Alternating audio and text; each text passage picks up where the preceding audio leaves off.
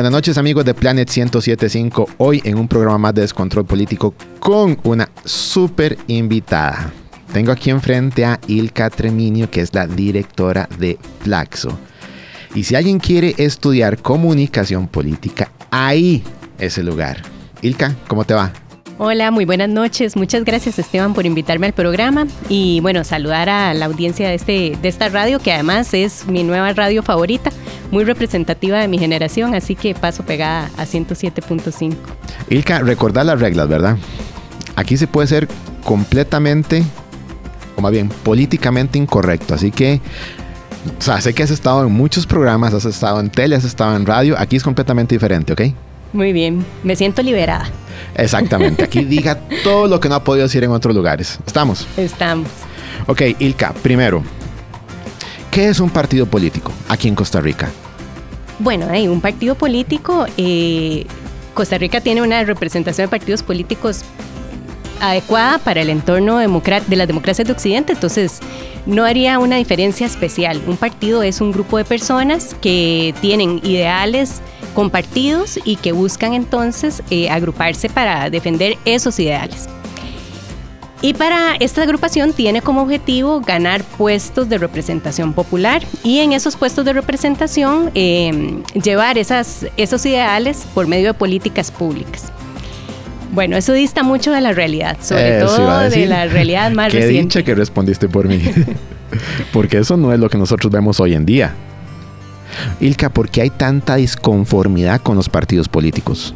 Bueno, precisamente porque su definición ha dejado de ser la vida de los partidos políticos. Hoy podemos decir que tenemos más vehículos electorales, que es una categoría más amplia de partido político, pero que tiene menos disciplina, que, no representa, ¿verdad? Rompe su cadena de representación con la gente y por lo tanto lo que hace es en este vehículo electoral llevar una serie de pasajeros que lo que buscan es conseguir los cargos públicos, pero no para representar ideales colectivos o ideales que agrupan a la gente que les da el voto, sino más bien para autorrepresentarse, es decir, para llegar a los cargos y trabajar sobre sus propias agendas e intereses. ¿Y cómo se construyen esas agendas e intereses? Bueno, a partir de negociaciones particulares con grupos específicos que no necesariamente son miembros de los partidos, pero que buscan beneficios a partir de las políticas que estos impulsan en la Asamblea Legislativa, en los decretos o en las instituciones.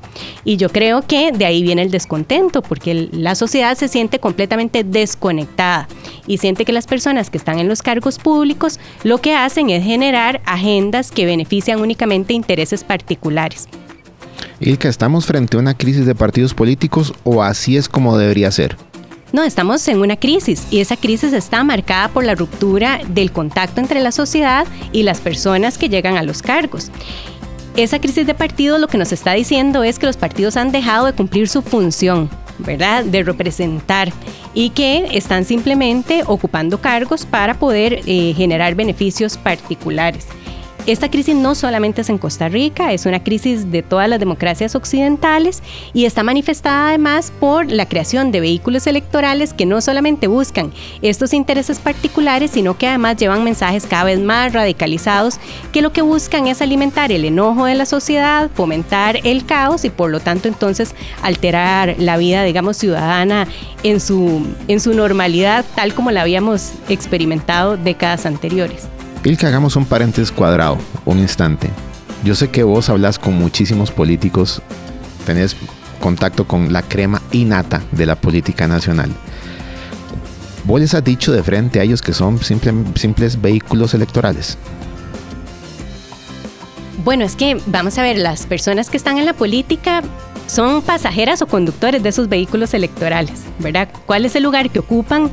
Eh, cada uno tiene diferentes roles.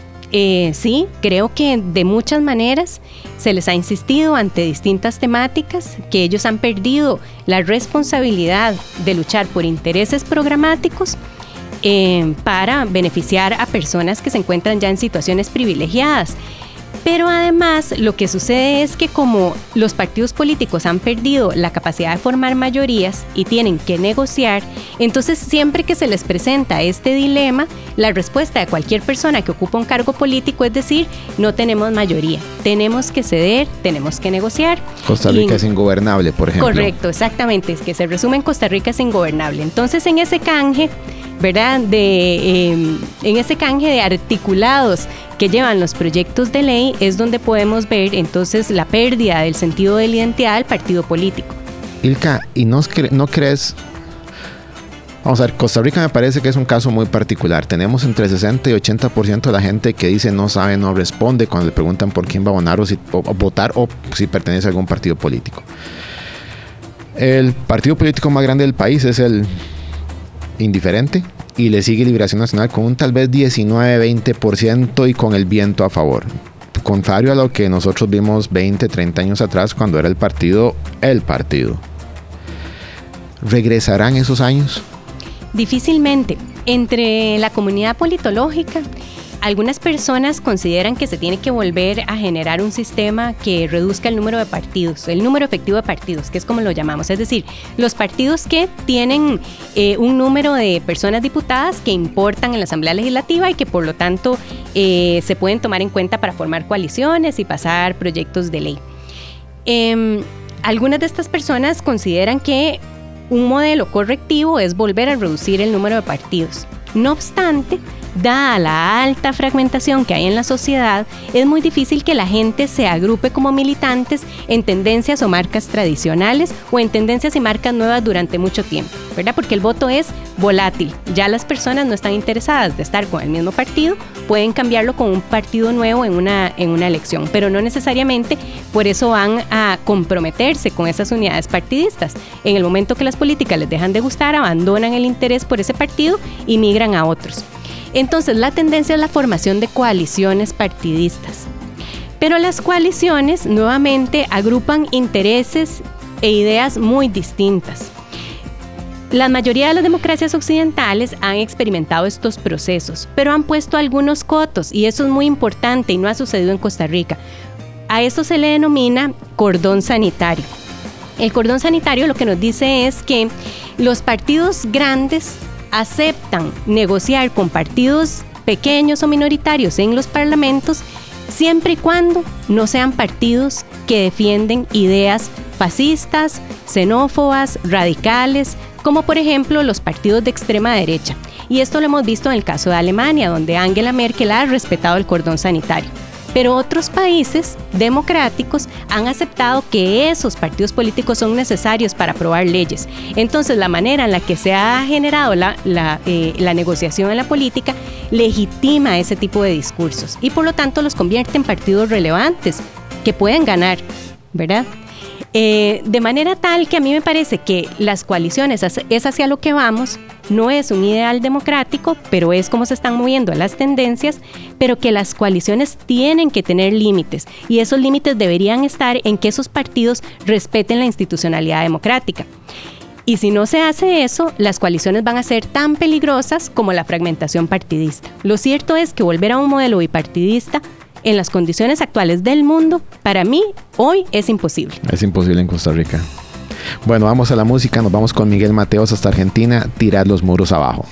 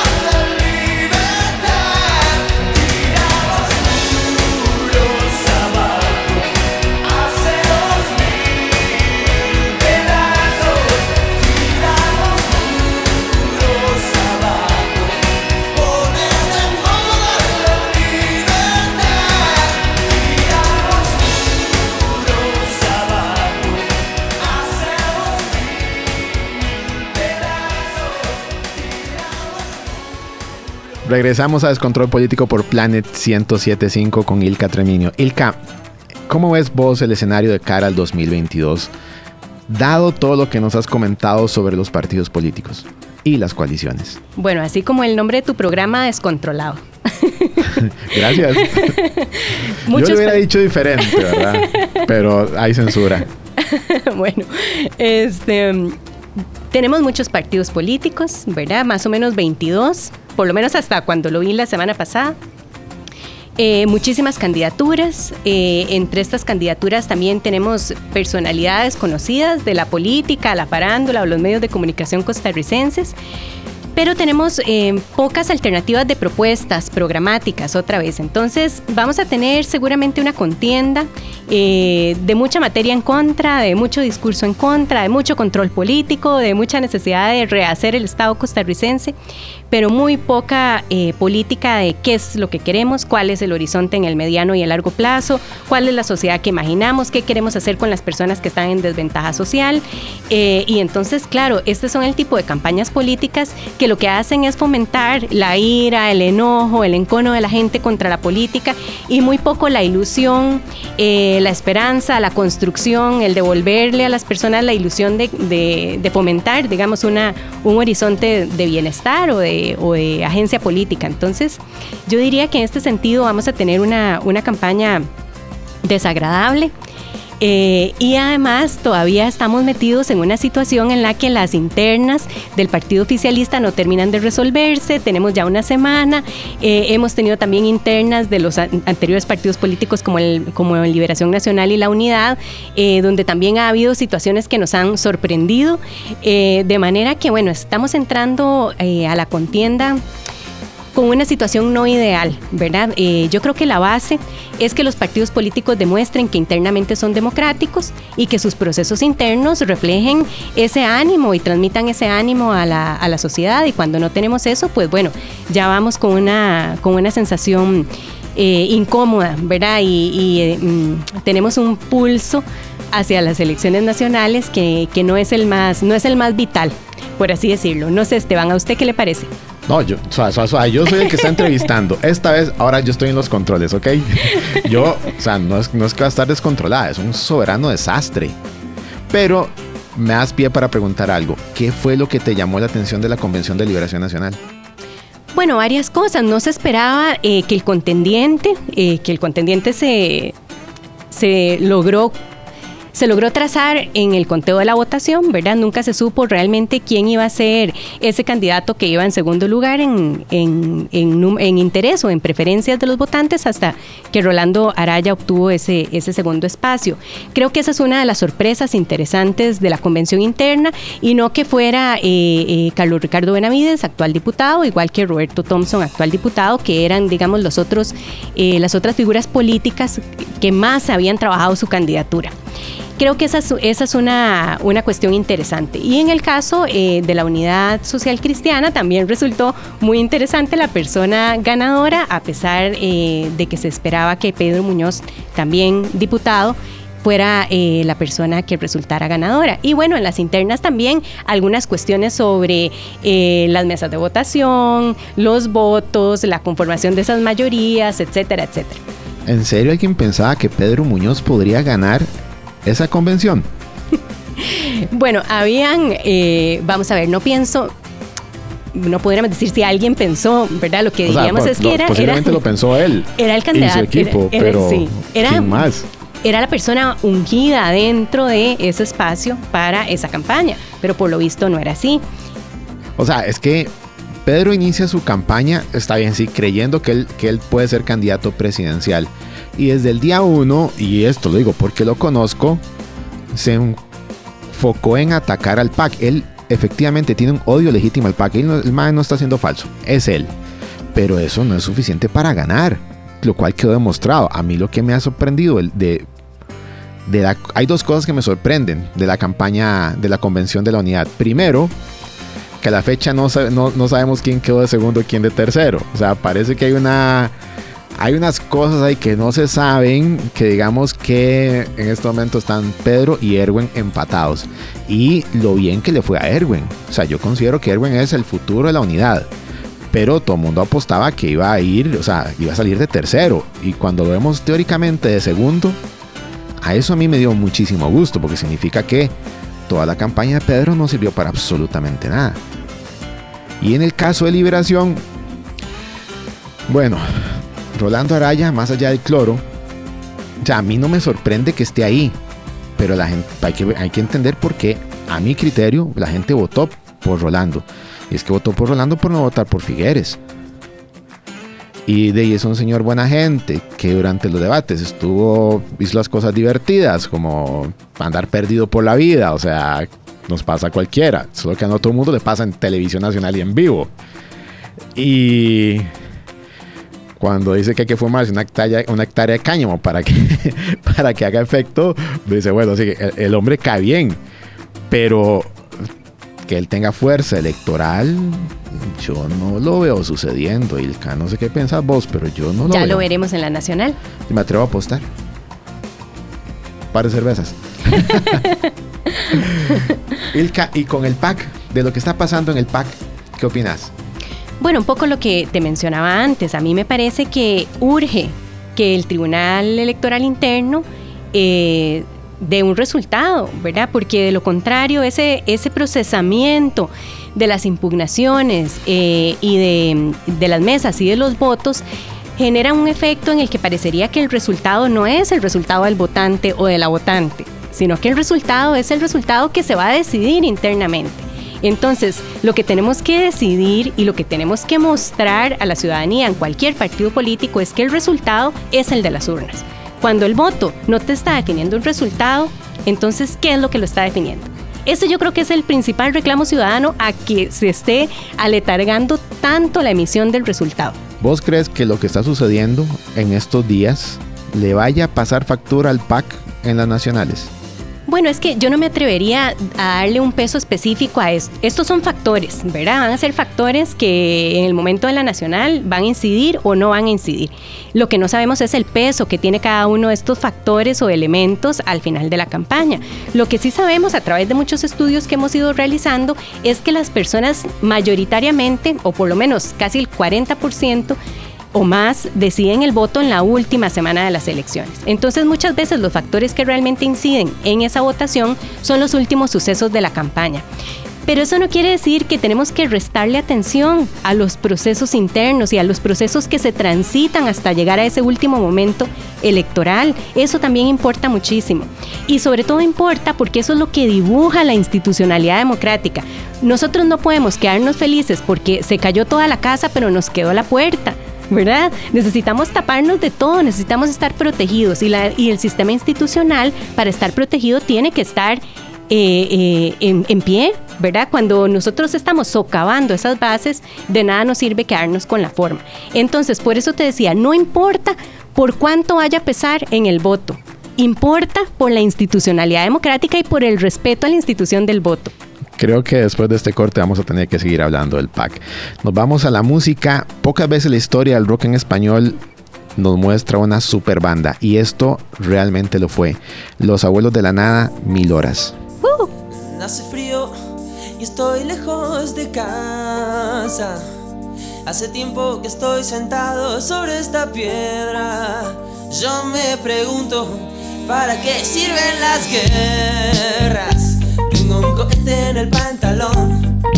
Vos estás tan fría como la nieve a mi alrededor. Vos estás tan blanca y yo no sé qué hacer. La otra noche te esperé bajo la lluvia dos horas, mil horas, como un perro. Y cuando llegaste me miraste y me dijiste, loco, estás mojado, ya no te quiero. En el circo, vos ya sos una estrella, una estrella roja que todo se lo imagina. Si te preguntan, vos no me conocías, no, no, tengo un cohete en el pantalón. Vos estás tan fría como la nieve a mi alrededor voz está tan blanca que ya no sé qué hacer.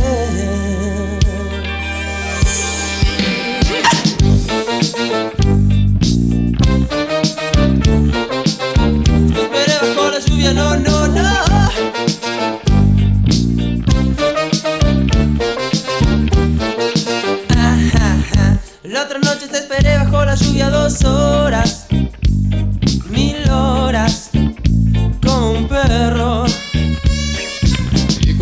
miraste, me miraste y me dijiste loco. Estás mojado, ya no te quiero. La otra noche te esperé bajo la lluvia dos horas, mil horas, como un perro. Y cuando llegaste me miraste y me dijiste loco. Estás mojado, ya no te quiero.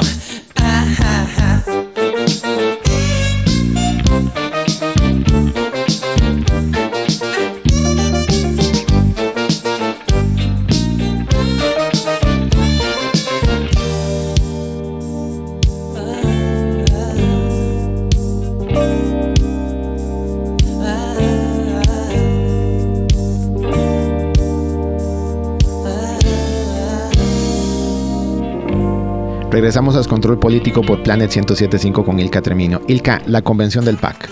Ok, ¿quién gana, quién pierde? Y no me refiero a los resultados, sino quién va a ganar y quién va a perder a largo plazo. Bueno, eh, yo creo que, que, hay unas, bueno, vamos a ver, a mí me parece que, que se, han, se han tomado demasiado tiempo para hacer el procesamiento eh, de los resultados y para determinar quién es la persona ganadora de la convención. Eso a mí me parece que ya genera... Eh, una situación de descontento, ¿verdad? Particularmente por qué es lo que está en juego en este proceso eh, interno creo que eso es algo que se tiene que revisar a lo interno del partido, como igual tienen que revisar a lo interno del partido las otras, eh, las otras, eh, los otros partidos que han tenido sus convenciones internas por cuestiones como las que decías, Esteban. No puede ser que quede indeterminado quién ocupó y el segundo lugar en el caso de, la Unidad Social Cristiana. Em, y bueno, y que haya, y que haya eh, manifestaciones sobre, sobre dudas de la integridad del, del conteo. Creo que eso genera desconfianza en la institucionalidad del voto. Pueden ser elecciones internas, pero siguen estando asentadas sobre, sobre la institución del voto. Entonces yo creo que aquí pierden los partidos en términos de confianza y pierde la ciudadanía en términos de tener procesos electorales limpios y, competitivos. ¿Qué crees vos que puede estar pensando el votante histórico del PAC? Esas personas que tienen 20 años ligadas al partido, que lo levantaron, que llegaron arriba, y ahora están viendo este desastre? Bueno, yo pienso que mucha decepción, realmente. Ok, te voy a decir lo que pienso. Esto, vamos a ver. Yo siento que el ego es algo que te tiene que sostener, sobre todo en la política. Cuando vos no te puedes meter en esto si no te sostiene el ego porque es difícil, pero el ego no te puede consumir. Y al menos mi opinión personal y por los números, que vemos en las encuestas, el PAC por sí solo no gana. Digamos que el PAC ganó por sí solo en 2014 con Luis Guillermo Solís. En 2018 el escenario fue completamente diferente. 2022 igual al 2018. O sea, por sí solo no va a llegar. Y ocupa un accidente. Ocupa. No es, no es dueño de su destino. Esa es, esa es la forma de decirlo. Sin embargo, creo que la apuesta de ellos no es por una presidencia. Es por una diputación. Y eso es lo que, están en, lo, que está, lo que está en juego. Y por una diputación están trayéndose al abismo al partido y arruinando carreras políticas en el proceso. Por ejemplo, la Carolina Hidalgo. O sea, a mí esto, mira, si lo vemos desde el punto de vista estratégico, yo aplicaría el, mira, perdamos hoy para ganar mañana. No podemos ya ni siquiera dañar el partido, sino como lo dijiste hace un rato, dañar la maquinita electoral. O sea, ¿qué van a hacer estas personas si dañan al PAC? O sea, ¿cuál es el futuro del PAC después de todo esto? Es una convención de solo 15 mil personas, que tampoco dista mucho lo que han recibido antes. Esto es el 0,5% del electorado. Una candidata que fuerte, que era como Marcia González, se sale y quedamos, quedaron decidiendo entre dos extremos y no se logran poner de acuerdo en semana y resto y no sabe quién va a ganar. Y peor, con las impugnaciones puede ser que ni siquiera lleguen a las nacionales. O sea, esto es realmente ridículo. Y esto es la gente del partido. Bueno, perdón, no la gente del partido. Unos cuantos peleando por simples diputaciones que parece que eso es lo que vale. Y, si, y ya, ya hablando de diputaciones, Ilka, ¿qué nos espera en 2022? O sea, porque tenemos bueno, ya perdimos a Carlos Valenciano, que yo no sé realmente quién creyó que podía hacer algo.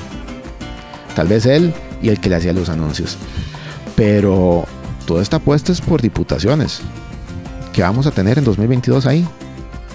Bueno, yo, yo coincido en el tema de que la gran apuesta son las diputaciones a nivel de todos los partidos políticos, porque, bueno, alcanzar la presidencia eh, es un reto sin duda menos, menos beneficioso para las, para las distintas agencias, en el sentido que las diputaciones son más estables, las posibilidades eh, de llegar a la presidencia es una sola, ¿verdad? Que se, tiene que, que se tiene que pelear entre ahora más de 20 partidos políticos, mientras que las diputaciones no, las diputaciones tienen una estructura proporcional y por lo tanto cada provincia pone un número mayor que uno de diputaciones y las probabilidades aumentan conforme se fragmenta el sistema de partidos. Entre más partidos compiten, más posibilidades se distribuyen entre los partidos. Ese es el principio, del, ese es el principio proporcional del voto. Entonces, eh, ahí se juntan varias, varios incentivos. La posibilidad de llegar a ser diputado no es lejana. Cualquier persona puede llegar a ser diputado o diputada, no se exigen eh, credenciales específicas más allá de la edad, la nacionalidad, etcétera ni siquiera el territorio, eh, porque las diputaciones son nacionales, no son territoriales, como en el caso de los regidores o eh, las alcaldías municipales. Entonces, bueno, ese es uno de los incentivos. Otro de los incentivos es que sus cargos son más estables, son raramente revocables, ¿verdad? Y mejor pagados. Y mucho mejor pagados, por supuesto. Y además puede tener beneficios en el mediano y en el largo plazo porque las personas eh, construyen una carrera política a partir de sus escaños, como bueno, favoreciendo eh, parroquialmente a sus territorios, eh, generando una base electoral que les puede permitir a futuro otras candidaturas que pueden ser alcaldías, que pueden ser eh, también los partidos políticos, ¿verdad? Porque también todavía existe la estructura de la escalera en ascenso en los partidos, aunque recortada, ¿verdad? Antes teníamos una escalera muy larga, ahora esa escalera está recortada porque los partidos políticos han entendido que los candidatos a políticos o sin carrera política son también muy populares y pueden jugar la carta de eh, candidato que nunca ha estado involucrado en política. Y también los partidos tradicionales han bebido de alguna manera de esas candidaturas y lo hemos visto.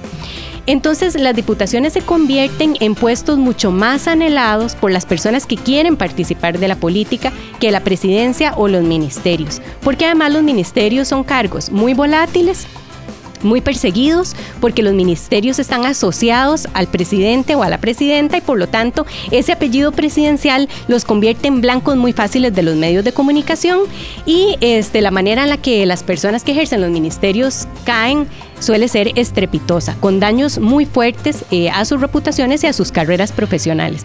Entonces, digamos, la valentía de asumir un ministerio eh, juega en contra para aceptar estos cargos y por supuesto lo que decías, además eh, la, ley, la regla fiscal y otras normas hacen que sean puestos nada atractivos en términos económicos mientras que las diputaciones sí. Entonces ese es el gran, ese es el gran anhelo de las personas que quieren participar en la política y además los estrados les ponen un micrófono eh, que les permiten tener eh, también un espacio muy fuerte en términos de comunicación frente a los medios y, y a la gente. Entonces, bueno, las diputaciones son hoy en día lo más anhelado. Y por eso no es casual que muchas personas digan que Costa Rica tiene que moverse hacia un modelo semi, eh, eh, semi parlamentario de gobierno, ¿verdad? En el sentido que eh, la Asamblea Legislativa gane más poder frente al presidente. Pero ahí es importante decir que de todas maneras Costa Rica es un sistema presidencial muy débil. Ya en términos de medición de los poderes presidenciales, aquí hablamos de los poderes legislativos del presidente, cuánto influye el presidente en la toma de decisiones, es muy débil históricamente por, por los aspectos legales que se le reconocen. Entonces ya de todas maneras nosotros tenemos un modelo en el que eh, la Asamblea Legislativa tiene un poder muy fuerte frente al Poder Ejecutivo. Ilka, una pregunta. Sí, respondeme si sí o si no. ¿A vos te gustaría ser diputada? Nunca. ¿Y por qué no? bueno, porque yo creo que hay una, eh, bueno, mi rol es un rol de análisis político fundamentalmente. Y este, no tengo una plataforma. Yo sí creo que las personas que llevan a una diputación tienen que defender programas y que esos programas tienen que tener una estructura colectiva de defensa, ¿verdad? Y en ese sentido yo además considero que las personas diputadas tienen que tener disciplina partidaria. Ok, eso no está sucediendo hoy en día. Eh, y entonces a mí me parece que sin, sin esas condiciones dadas no, no existe el incentivo, en mi caso. Ahora, este programa seguramente saldrá en 50 años y una vez este, resultara una situación contingente, pero estoy muy segura de que eso no, no va a pasar. Ok, Ilka, una segunda pregunta. ¿Qué canción ponemos? Eh, bueno, Esteban, eh, Esteban, nos vamos a ir con voto latino de Molotov, pero antes yo quiero que usted me conteste. ¿Usted quiere ser diputado? Mira, lo he pensado, siento que soy demasiado inquieto como para hacerlo. Podría probar un año a ver qué pasa y después renuncio, porque yo no me veo como cuatro años ahí sentado. Y sé lo que me gustaría hacer, que es básicamente control político. Creo que lo haría, modesta parte, mejor que muchos de los que están ahí, pero hay algunos diputados que son muy completos y realmente me preocuparía el Esteban de hoy si puede hacer eso. Pero lo estoy valorando, o sea, lo estoy valorando. Bueno, nos vamos entonces con voto latino.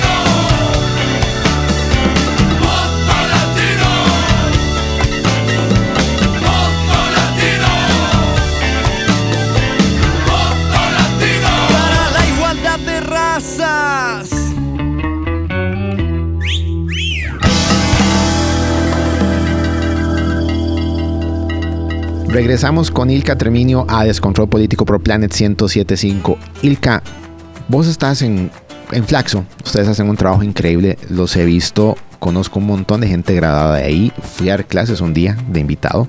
No me han vuelto a invitar, por cierto. Ahora eso me tiene muy y profundamente resentido. Te invitaremos. Me rompieron el corazoncito ahora. Ahora no quiero ir.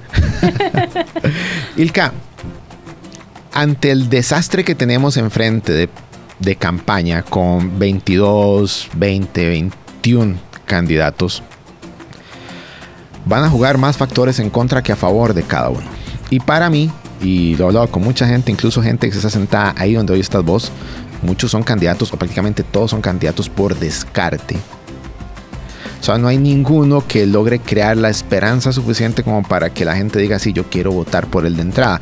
Salvo uno que otro que, que- que se casa con figuras o con partidos, pero son los menos. Ilka, ¿cómo debe ser el candidato ideal? Te la puse difícil. Muy difícil. Oigamos la respuesta.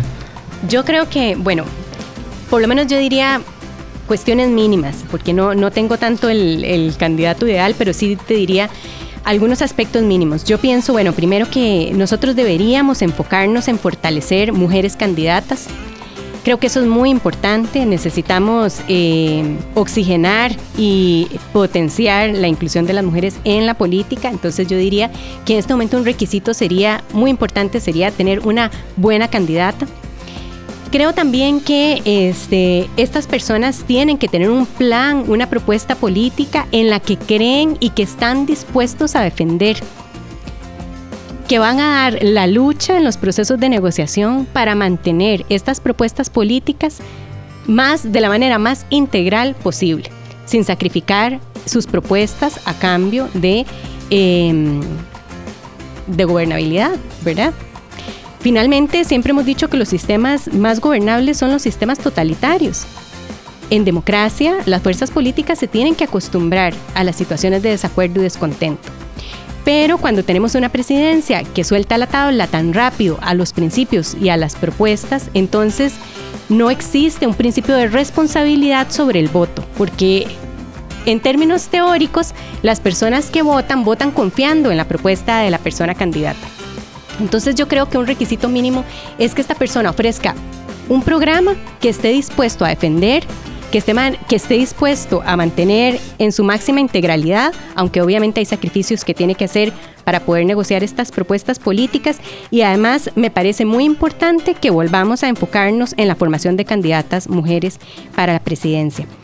Y luego, por supuesto, me parece muy importante que la persona, eh, las personas candidatas pongan primero la ética, pero te lo voy a decir en un sentido no abstracto. No estén dispuestos a defender ministros y ministras que están cuestionados por mantener la cohesión del equipo.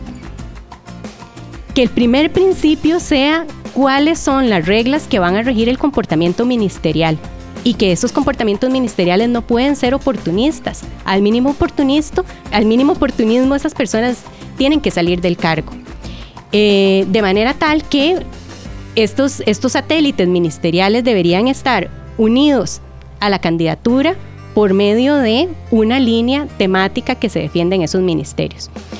En entornos como los que tenemos ahora de tanta fragmentación, todos los partidos tienen que generar alguna coalición. Entonces hay ministerios que se tienen que ceder a los partidos que van a otorgar votos en la segunda ronda electoral. Esos ministerios tienen que pactar cuáles son las líneas con las cuales se van a unir a la Casa Presidencial y esas líneas se tienen que mantener. Em, de manera tal que, resumiendo, yo te diría que para mí en este momento la candidatura ideal sería una candidatura femenina o una candidatura feminista. En segundo lugar, considero que tiene que ser una candidatura que defiende un programa, que no está dispuesto a sacrificarlo, ¿verdad? Eh, que ese programa se va a mantener más o menos remozante, que no lo vamos a recortar como un bonsai en el proceso de la política. Y en segundo lugar, que lo que lo une a su cartera ministerial eh, no son los intereses oportunistas o simplemente la pertenencia partidista o los compromisos previos, sino el respeto a las líneas de partido. Ilka, ¿la gente realmente vota por propuestas? Hoy en día no, porque lo que está presente en la campaña electoral es el escándalo. Em, la forma fácil de hacer política. Construir no desde lo bueno que tengo, sino cómo le hago la zancadilla al otro. Sí, correcto. Ilka, ¿y vos crees que la gente vote de nuevo por una mujer? O sea, yo estoy completamente de acuerdo con vos. Me encantaría ver más mujeres y lo he dicho muchas veces, incluso en este micrófono, que digamos el PAC le, hubiese, le iría mejor en la nacional con una mujer, haya sido Carolina o haya sido Marcia. Pero, ¿por qué? O sea, vos crees que la gente, porque realmente se escucha mucho en la calle y para mí es un completo error que aquí no vuelva a haber una mujer presidenta. Bueno, desde 1953 hemos votado por hombres y muchos lo han hecho muy mal. Correcto, estoy totalmente de acuerdo. ¿Por qué la gente no ve eso? ¿Por qué la gente eso no lo entiende? Creo que sí, se creo que sí, que las mujeres tienen posibilidad de volver a la presidencia. Necesitamos tener candidaturas femeninas, buenas candidaturas femeninas.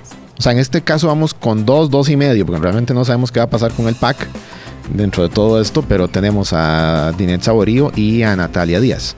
Son dos, dos de 20, máximo tres de 20, o sea, el número es muy bajo. ¿Por qué? Bueno, porque las mujeres tienen muchas barreras a la entrada de los liderazgos en los partidos políticos. Se les cuestiona más, eh, se les pide más. Las mujeres además tienen que desarrollar muchos roles en la vida privada que les impide el ejercicio pleno de, de la vida pública y además porque las mujeres cuidan la reputación personal y familiar y les da mucho miedo que en la contienda electoral se dañen esas reputaciones y terminen hiriendo el seno familiar. Entre otras razones, porque hay muchísimas, pero esas son razones muy, muy importantes. A las mujeres se nos ataca en campaña política, atacando a las familias, atacando eh, la integridad y el comportamiento sexual y reproductivo.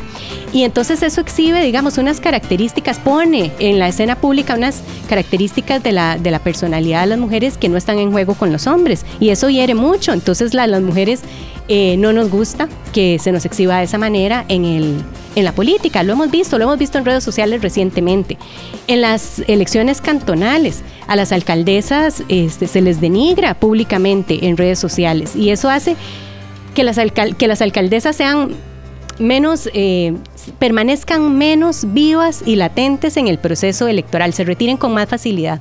Se les lastima tanto que también las alcaldesas renuncian más rápido, eh, se echan para atrás más rápido y vamos a tener lo mismo ahora en, en, las elecciones de diputaciones. Yo creo que ahí tenemos que hacer otro cordón sanitario, Esteban, y seguro usted va a estar de acuerdo conmigo. Yo creo que se tienen que condenar las manifestaciones eh, de las, a las candidaturas femeninas y también masculinas que tienen que ver con las preferencias eh, de la vida personal y sexual de las personas. Y también el tema de las familias, siempre y cuando no tenga que ver con prevaricato y otros, y otros aspectos, ¿verdad? Pero hay ciertos aspectos que hay que dejar de fuera y hay que mantener un corredor sanitario. Bueno, seguimos con la música. Ahora nos vamos con música nacional, Sweet Doble, tú y yo.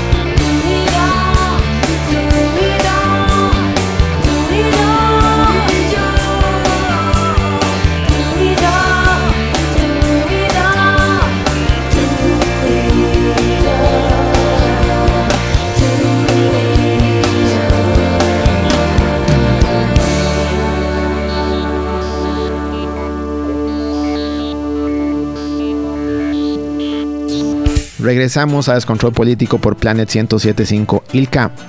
Ok, estoy completamente de acuerdo. Hay que formar un cordón sanitario. Hay que. Yo soy de las personas que me encanta atacar ideas. Yo no a las espinillas atacando el cuerpo ni posiciones personales. Eso realmente es asqueroso. Y la verdad es que hay algunos políticos tan torpes que dan mucha materia para atacar ideas. Pero te tengo una pregunta un poco complicada. Ay, qué susto. O sea, una de las reglas del programa es primero, yo mando con la música, si no me gusta no suena. Dos, hay que hacer políticamente incorrectos. Y la regla no escrita, o que nunca les digo, es que nunca saben a qué vienen. Ilka, sos experta en comunicación política. No diga que no, porque para eso la invité. Yo soy politólogo. Bueno, imagínese. Ilka, ¿el mercadeo político funciona? Ay, qué difícil, Esteban. Yo tengo una teoría, pero quiero escuchar tu posición primero. Es que nosotros desde la ciencia política nunca hemos encontrado una relación entre la campaña, entre, digamos, los elementos de la campaña, la publicidad de la campaña y el voto. Sí, es lo que quería escuchar. Continúa. Pero hay gente desde la investigación en comunicación que se ha encontrado proxies, o sea, aproximaciones. A mí me gusta mucho un trabajo de un grupo de muy respetados comunicadores este, de la, del SICOM, Ignacio, Carolina y Larisa, y ellos han encontrado este, elementos de influencia muy fuertes en, en- publicidad, sobre todo en las redes sociales, y las reacciones de la, de la población y luego cómo eso se expresa en las votaciones. Pero no son directas. Entonces eso es bien difícil, ¿verdad? Pero eso es una cosa que ha estado en Cambridge Analytica, en, en la campaña del Brexit, y hay varios libros que todavía desestiman que el peso sea tan fuerte. Hay peso, pero no hemos podido estimar qué tanto. Pero ahora cuénteme usted que usted sí es el experto en comunicación. No, no, tampoco así, tampoco rajen, ¿verdad? O sea, estoy detrás de un micrófono, pero estoy improvisando. Toda mi vida ha sido improvisación pura. Descontrolado como el programa. Exactamente. Yo pienso lo siguiente. O sea, traigamos las campañas nacionales. Desde hace muchísimo tiempo, las campañas se vienen ganando por suerte o por accidente, por factores que absolutamente nadie en una campaña está controlando. O sea, el voto, ya lo hemos hablado, es 100% emocional, miedo, esperanza y castigo. La gente no vota por otra razón. Entonces, cuando vos me haces una campaña, realmente me estás convenciendo de que, de que vote por algo, de que vote por una persona o que vote por una idea, ¿no? O sea, aquí realmente la gente está votando por... La gente está sin control, la gente no tiene una guía para ir a una elección. Y yo hace poco me puse a estudiar viendo un montón de estadísticas y viendo el comportamiento de las redes en 2014 y 2018, de que con campaña o sin campaña el resultado hubiera sido muy, muy, muy parecido. La gente está respondiendo a impulsos completamente externos y no propios. O sea, y hagamos esto muy sencillo. ¿Cuáles son las grandes ventajas que tuvo Luis Guillermo Solís en 2014? No era comunista como José María Villalta, y no estoy diciendo que lo sea, así es como lo pintaron. Y no era Johnny Araya, ahí va el descarte. Y no era Otto Guevara tampoco. Y es un señor que cae bien, da ganas de hablar con él, tiene muy buen storyteller, y juega. 2018, ¿qué fue lo que pasó? De ahí teníamos un montón de candidatos y re malos. Eran 13, los metías en una licuadora y no salía uno. Llega, nos pega un meteorito, a la- el meteorito de la, el 9 de enero fue la resolución de la corte y ahí se acabó. Ya un ente externo empezó a regular la campaña. ¿Por qué? Porque dos dijeron sí y no y los demás estuvieron jugando con cálculo político. Entonces la gente que lo que está buscando, liderazgo, o sea, ninguno pudo venderlo hasta que un accidente cayó. Y el 2022, o sea, hay más de un partido que estoy seguro que está esperando un accidente y no va a caer. O sea, entonces, ¿qué es lo que tenemos? Mercadeo político que no sirve. Yo ahí quisiera agregarle dos cosas, ¿verdad? Este, las elecciones del 2014 se jugaron en el votante mediano, eso lo que llamamos es el votante de centro. Pero lo que las estadísticas nos han mostrado, sobre todo en el comportamiento electoral de la gente más joven, que es un segmento muy grande porque va de los 18 a los 35 años, ¿verdad? Y por lo tanto muy heterogéneo, es que nosotros hemos ido moviéndonos a votantes em, con muchos con muchos principios de derecha en distintos aspectos, en el sociocultural y en el económico. Entonces, eh, podríamos seguir jugando en el centro, pero seguramente en el centro derecha. Y la otra acotación es que, yo creo que, es muy, muy válido y muy valioso lo que nos aportaba desde tu experiencia en la lectura de la publicidad, dónde y cómo se crean las ideas. Porque lo más importante en la publicidad es la idea que se genera. Y si esa idea no cae en un terreno fértil, pues no va a atraer, no, no a calar. Y las ideas no solamente vienen de arriba, las ideas también están abajo. Entonces, nosotros decimos que eso es una relación de demanda y oferta entre lo que nos están vendiendo en las candidaturas y lo que la gente está demandando. Esa, esa conexión es una conexión en las ideas, en lo más básico. Pero cuáles son las ideas que van a calar en esta campaña realmente no lo sabemos, lo vamos a descubrir. Por eso la investigación es muy tramposa, porque es a posteriori. Pero es que es muy difícil captar las cosas en el instante. Pero las ideas son la base de todo, ¿verdad? Es la o sea, el discurso de la posverdad no sería tan potente si no estuviera explotando ideas falsas, pero que la gente comparte. Ilka, gracias por venir. ¿Te gustó? Me encantó y además yo quiero agradecerle a Cristian Reyes que nos ha tenido mucha paciencia, que ha hecho muy ameno el espacio y además agradecerte a vos Esteban que me invitaras a esta emisora tan potente para nosotros los millennials que estamos dejando ya eh, esas de casa. Ya dejando de ser millennials. sí. Eh, ¿Vas a regresar? Este, Pero, voy a evaluar las preguntas. Esta vez me porté bien, ¿verdad? Ya ya la próxima vez te invitaría en media campaña y el escenario es completamente diferente. ¿Te animas, sí o no? Me, animaré, aunque no cumplí el requisito de, no ser incorrecta. Sí, pero, pero te, vi más desenvuelta que en otros programas, eso me dio mucho gusto. Bueno, muchas gracias. Bueno, Ilka, muchas gracias por aceptar la invitación. Nos vemos la próxima semana en un episodio, en un programa más de Descontrol Político. Y nos vamos con música, jarabe de palo y grita.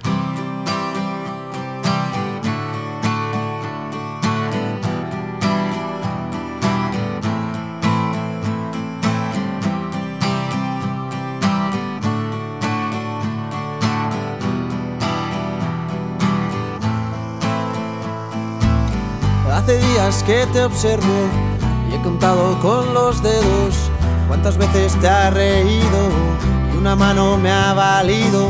Hace días que me fijo, no sé qué guardas ahí dentro y a juzgar por lo que veo, nada bueno, nada bueno.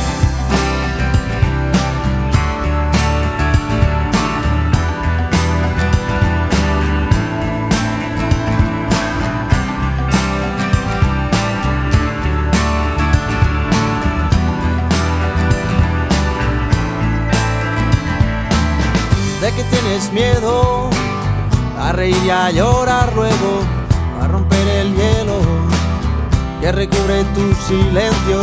Suéltate ya y cuéntame, y aquí estamos para eso, palo bueno y palo malo. Llora ahora y ríe luego, si salgo corriendo, tú me agarras por el cuello, y si no te escucho, grita te tiendo la mano, tú agarra todo el brazo y si quieres más pues grita.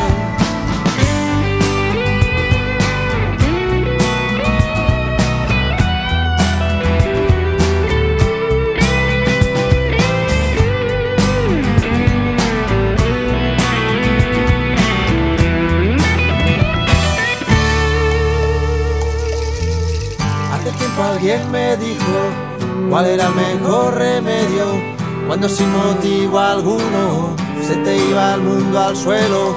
Y si quieres yo te explico en qué consiste el misterio, que no hay cielo, mar ni tierra, que la vida es un sueño.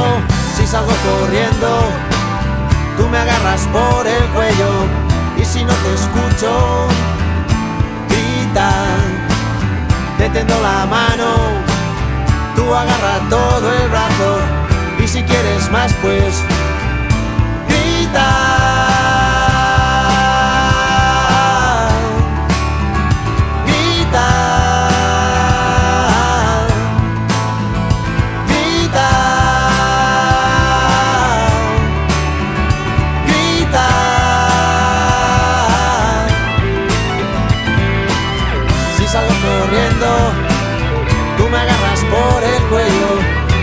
te escucho gritar, te tendo la mano, tú agarras todo el brazo y si quieres más pues